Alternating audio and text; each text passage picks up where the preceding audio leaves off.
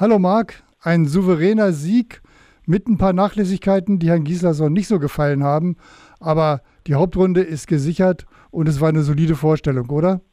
Ja, also das war es definitiv. Ähm, ich bin auch eigentlich davon ausgegangen, dass das so läuft, das Spiel. Wir haben das Spiel eigentlich die ganze Zeit beherrscht. Erste Halbzeit wirklich konzentriert durchgespielt, uns einen Vorsprung herausgespielt. In der zweiten Halbzeit etwas nachgelassen, ein paar Risikopässe, ein paar nicht ganz so gelungene Aktionen und Abschlüsse. Da wurde Alfred dann ein bisschen sauer, was völlig in Ordnung ist.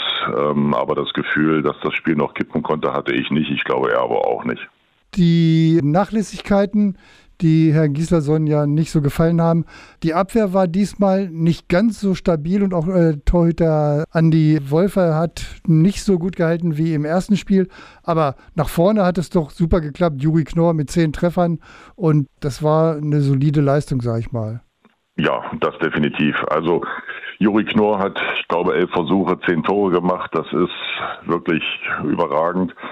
Abwehr, wie du schon sagtest, war jetzt nicht so besonders. Wir haben ziemlich viele Tore über den Kreisläufer bekommen. Ähm, Torhüterleistung war jetzt auch nicht so wie im ersten Spiel, kann es aber eigentlich auch gar nicht, weil Andi Wolf da äh, weltklassemäßig überragend gehalten hat. Diesmal war es eine Standard normale Leistung, auch mit vielen gehaltenen Bällen, aber diesmal von seinem Kollegen David Speth. Aber dafür hat man zwei sehr gute Torhüter bei so einer Europameisterschaft dabei. Und wenn es der eine nicht regelt, dann regelt es der andere. Und Hauptsache der Teamerfolg steht im Vordergrund. Und das lief gestern so, wie man sich das vorstellt. Jetzt geht es am Dienstag gegen Frankreich um den Gruppensieg. Wichtig ist dieses Spiel auch, weil man Punkte, die man da vielleicht erreicht, in die Hauptrunde mitnimmt. Wie siehst du die Chancen gegen Frankreich? Die haben ja gestern gegen die Schweiz nur 26 zu 26 gespielt.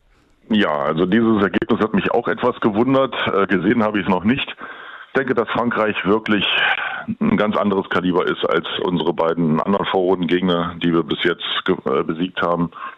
Das ist eine Mannschaft gespickt mit Weltklasse-Spielern und da gehört schon wirklich eine sehr, sehr gute Leistung über 60 Minuten, also kein Einbruch, kein gar nichts, äh, dass man die bezwingen kann. Und wenn wir das schaffen, gehen wir mit 2 zu 0 Punkten in die Hauptrunde vor Frankreich und dann ist das Halbfinale wirklich in greifbarer Nähe.